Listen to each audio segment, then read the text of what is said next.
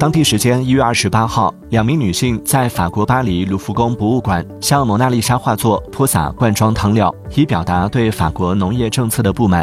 为防止破坏行为，目前《蒙娜丽莎》画作被保护在钢化玻璃罩内展出。该行为并未对画作本身造成损坏。